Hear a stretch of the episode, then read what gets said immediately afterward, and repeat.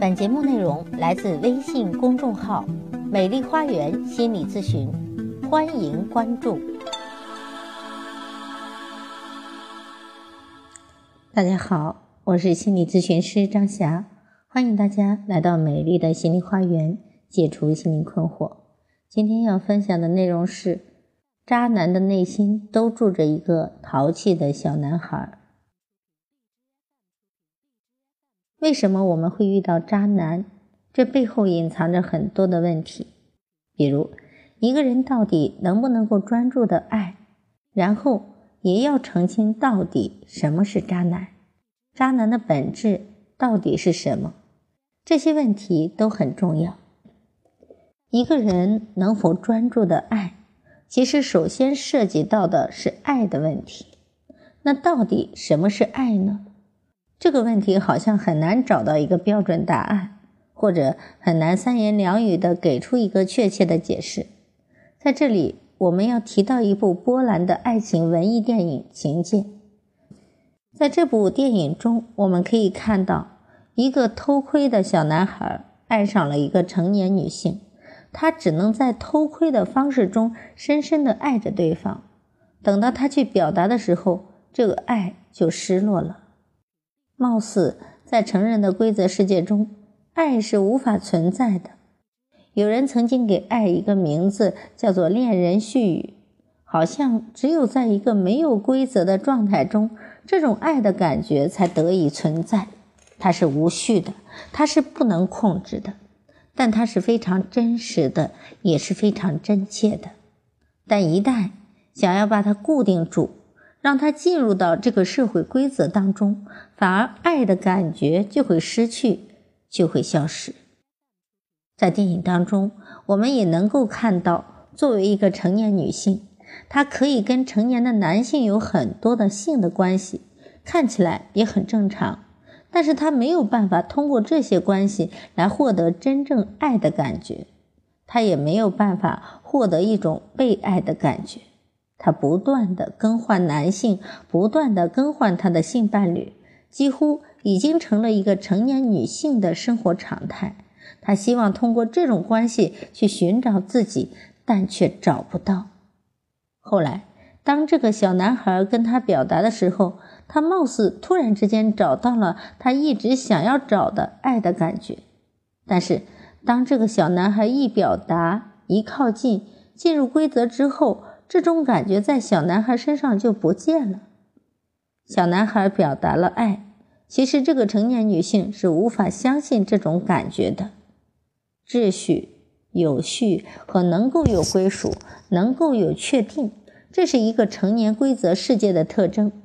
但是，爱这种东西好像在这个地方无法生存，因为它是那么的无序，那么的不能控制，太自发。又很真实。小男孩表达爱之后，不能够获得成年女性的信任，他就受挫了。之后，小男孩就慢慢的长大，他放弃了自己的这种想象，变成了一个成人。相反的，情节当中的这个成年女性女主角玛格达，她转而追求这个小男孩，她好像又变成了小女孩，又有了爱的感觉了。貌似在成人世界中，似乎这两者都不能够并存。你要么就是一个爱着的小孩子，或者说爱着的真实的人。你没有完全进入社会规则的体系。你要么进入了社会规则体系，但是你却不能够找到爱的感觉了。由此而言，我们似乎可以隐约的看到，《情戒》这部电影中，马格达在某种意义上来说。看起来也好像是一个渣女，她不断的更换性伙伴，当然，她似乎又没有那么蓄意，非得要去欺骗人家。可是她的生活状态貌似跟一个渣女也没有特别大的不同。如果换成渣男也一样。如果抛开从道德层面上去评判渣男好不好这个问题，我们由这个电影引申出来的问题就是。一个人到底能不能专注的爱，在这个电影当中，则不是能不能专注的爱的问题，而是爱与进入规则之间到底是什么关系？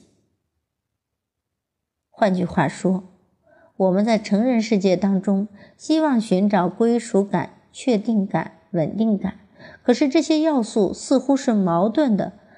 爱似乎就是有一种不确定，有一种激情，有一种真实性。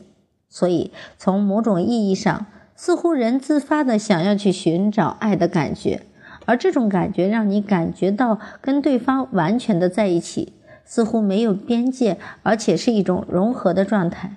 显然就是一种相对的无序状态，而在这种状态当中，人才有激情的感觉，但是它却不能够被规范的被规则化，因为我们一旦进入到一个规则的体系，就不可能带有强烈的感受，因为强烈的感受始终是无序的，在这个时候，爱的感觉就不见了。所以从这个意义上来讲。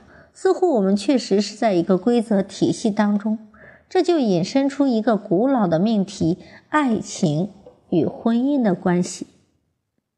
似乎在恋爱当中总是有激情的，一旦结了婚以后，激情就消退了。这在某种意义上其实是在告诉我们一个道理：一方面，我们渴求稳定，需要有规则来约束我们这些激情。可是，当我们受到这些规则的约束之后，却又失去了这种激情的爱的感觉，这两者是个矛盾。在西方的语境当中，这其实就是碰到了一个绝境，又没有办法来摆脱这样一个困境，就通过电影、艺术作品不断的彰显这样的困境，抛出这样的问题，这似乎成了一个哲学命题，但是却没有办法真正的去解决它。所以在成人世界当中，似乎弥漫着一种空虚，想要去寻找真实，但是却不可能；而在非成人的世界当中，充满了无序，有很多的激情，但是没有办法带给人安全感、确定感以及稳定感。这样的问题就是一个跟爱有关的问题了：一个人能否专注的爱？这个问题的确很难简单的回答。如果说爱的本质就是激情的，就是带有强烈的不确定性，才使得他拥有了这种激情。但凡你不想要这种不确定性，就需要通过规则来约束它。但一旦被约束，就失去了爱的感觉。所以这两者似乎在某种意义上很难两全。说到渣男这个问题，或者渣女。首先，我们应该搞明白，根本不应该问遇到渣男该怎么办。如果你遇到了，那其实也没有怎么办了。你除了经历之外，还能怎么办呢？你都已经遇到了，所以关键的关键并不在于遇到了怎么办，而是说为什么会遇到。别幻想跟渣男有结果。我们说凡事都有原因。既然你遇到了一个渣男，那一定是有原因的。所以要搞清楚你怎么会遇到渣男，但首先得搞搞清楚渣男的本质是什么，渣男的外在特征是什么。大家可能在印象当中也很清楚，这并不难识别，无非就是说不负责任，用下半身思考，想跟人发生关系，完全不付出真正的情感。但是他又好像有些地方挺吸引人的，你好像挺难抗拒的，以至于才对他念念不忘。之所以渣男的问题成为一个问题，显然是因为很多的女性一方面觉得自己很生气，觉得自己被欺骗了，可是另一方面又忘不掉他，或者很难避免遇见他，这就构成了一个问题。这样的遇见是你不能控制的。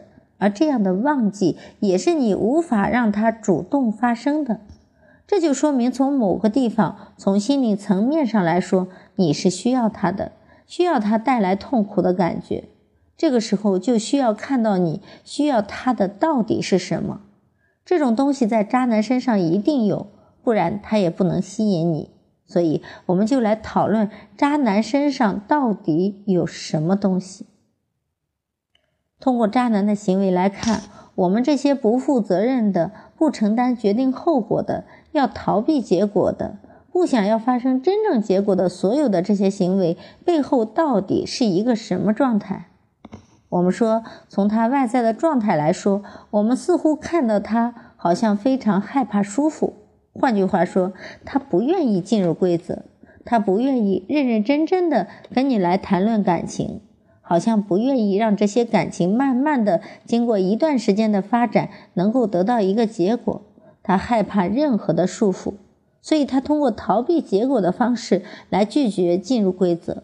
同时保留一种自己貌似比较自由的一个状态，这是他的一个内在状态。通过不负责任、不承担后果来逃避结果，以这种方式希望来达到他想要的拒绝进入规则和保留自由权利的结果。这有没有可能呢？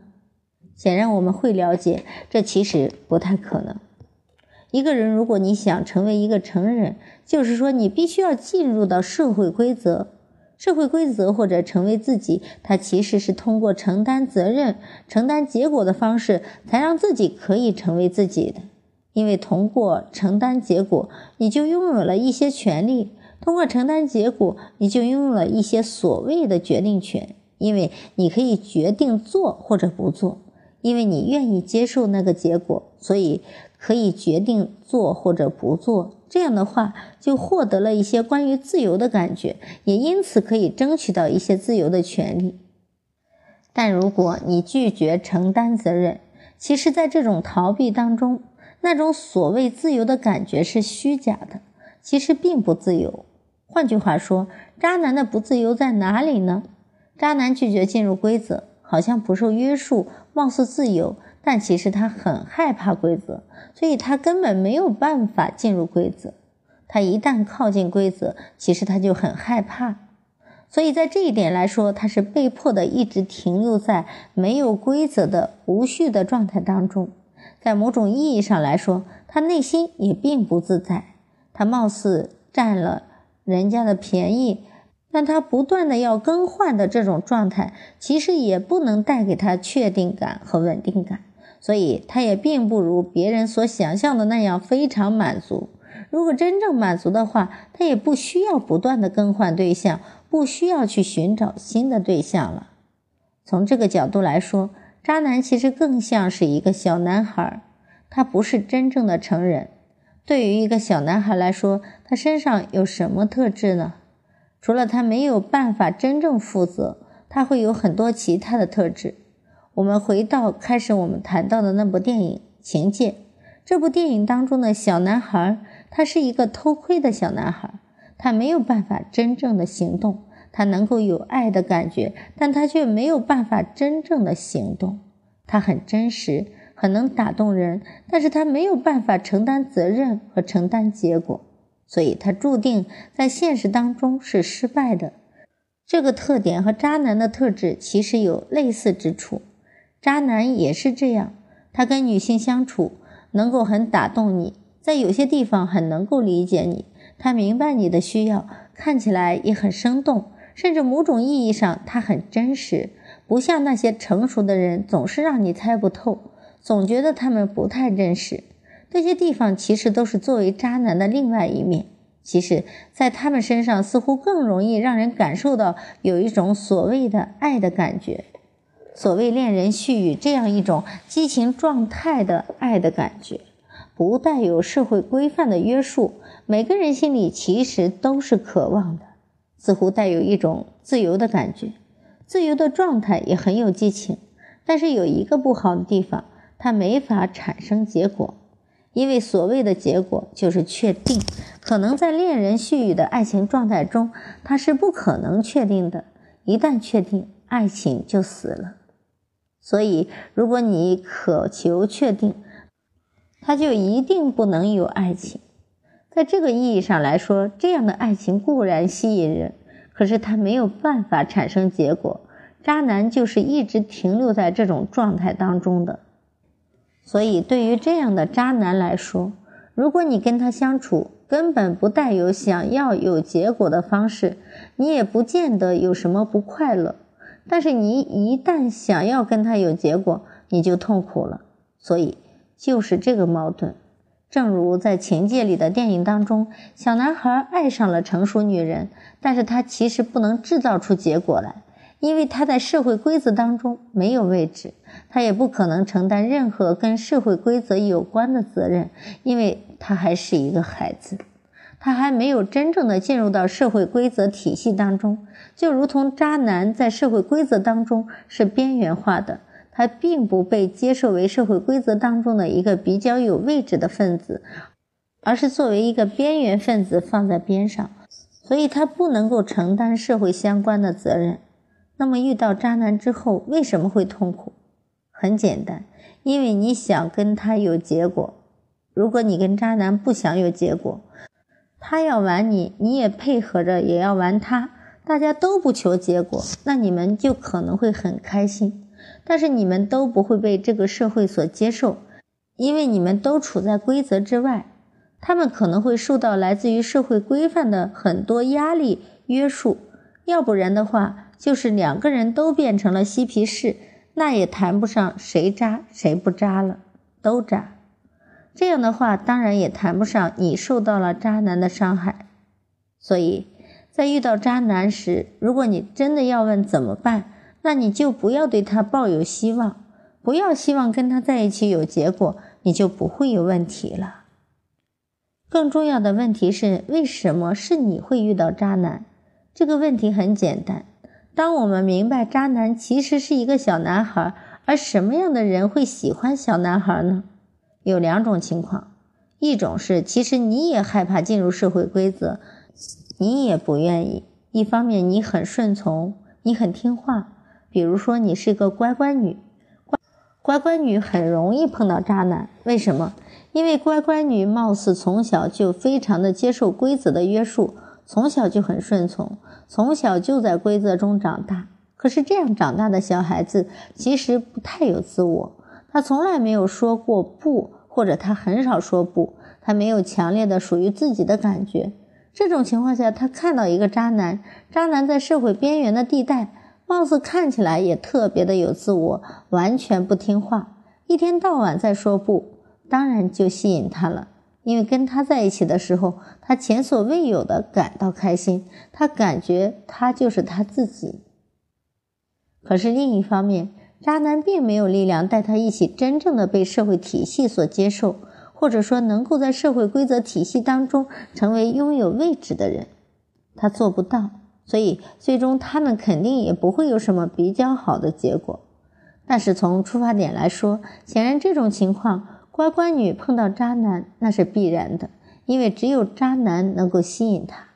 乖乖女可能被一个乖乖男所吸引，两个人都作为父母的傀儡，他们压根儿都不是自己。乖乖女碰到乖乖男，这种组合是太可能感觉到开心的，但是他遇到渣男了，就会突然从他身上感觉到自己。从前没有尝试过，从来没有体会过的那种属于自己的快乐。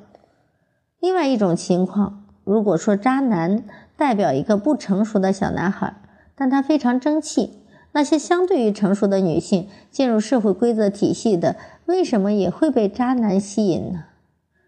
这还是要回到情节的电影中马格达跟托马克的故事，我们就可以了解到为什么了。一个长久存在于社会规范体系当中的成人，他内在其实没有办法摆脱这种虚空感。这个问题涉及到我们说的，作为一个成年人，他到底生活在何处？我们说他生活在他处。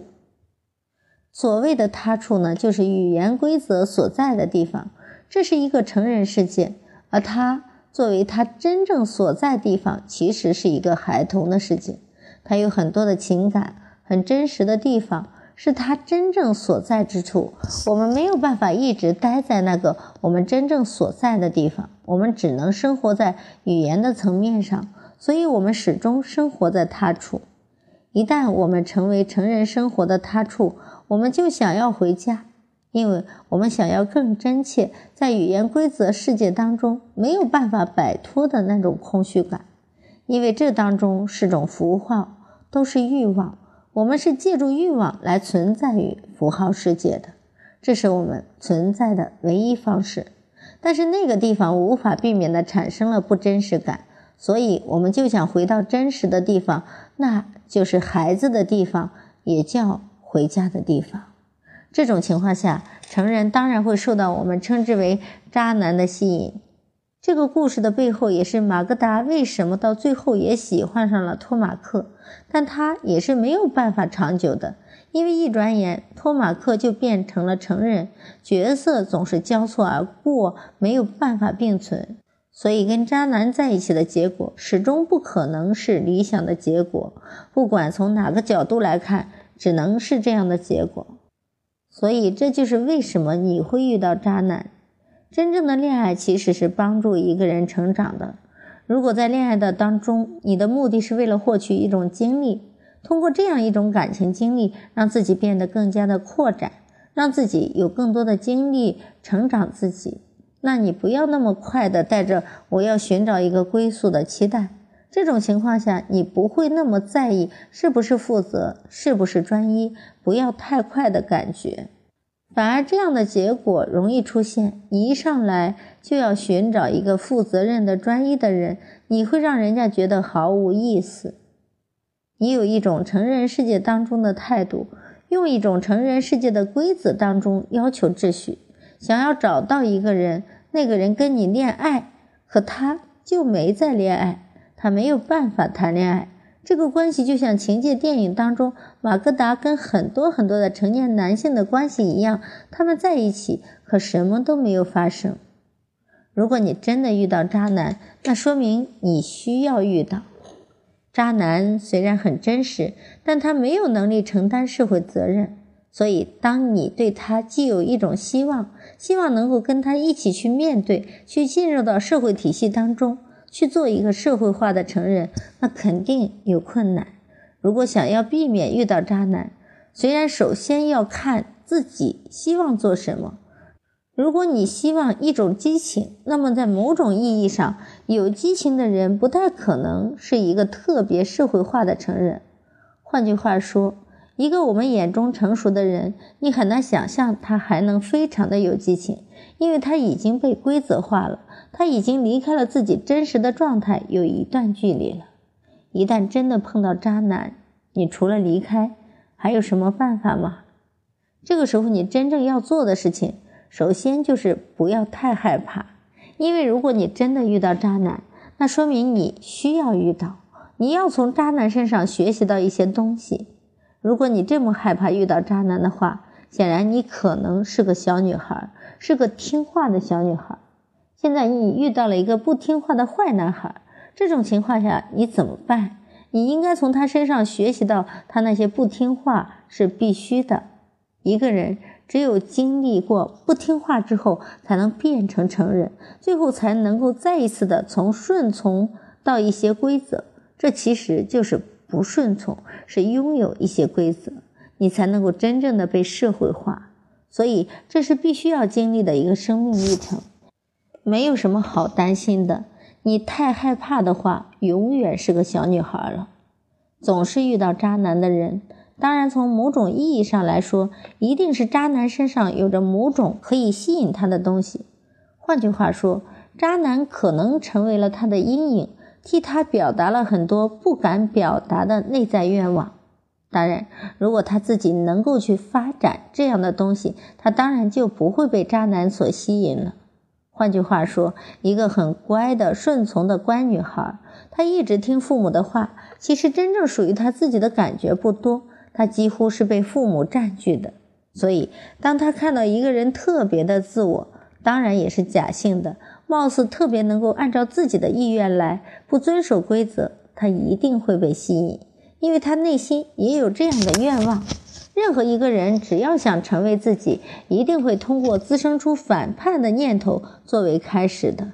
有了这个说不的开始，才能够慢慢的去发展这种反叛的能力。好，今天的分享就到这里了，谢谢大家的收听，咱们下期再见。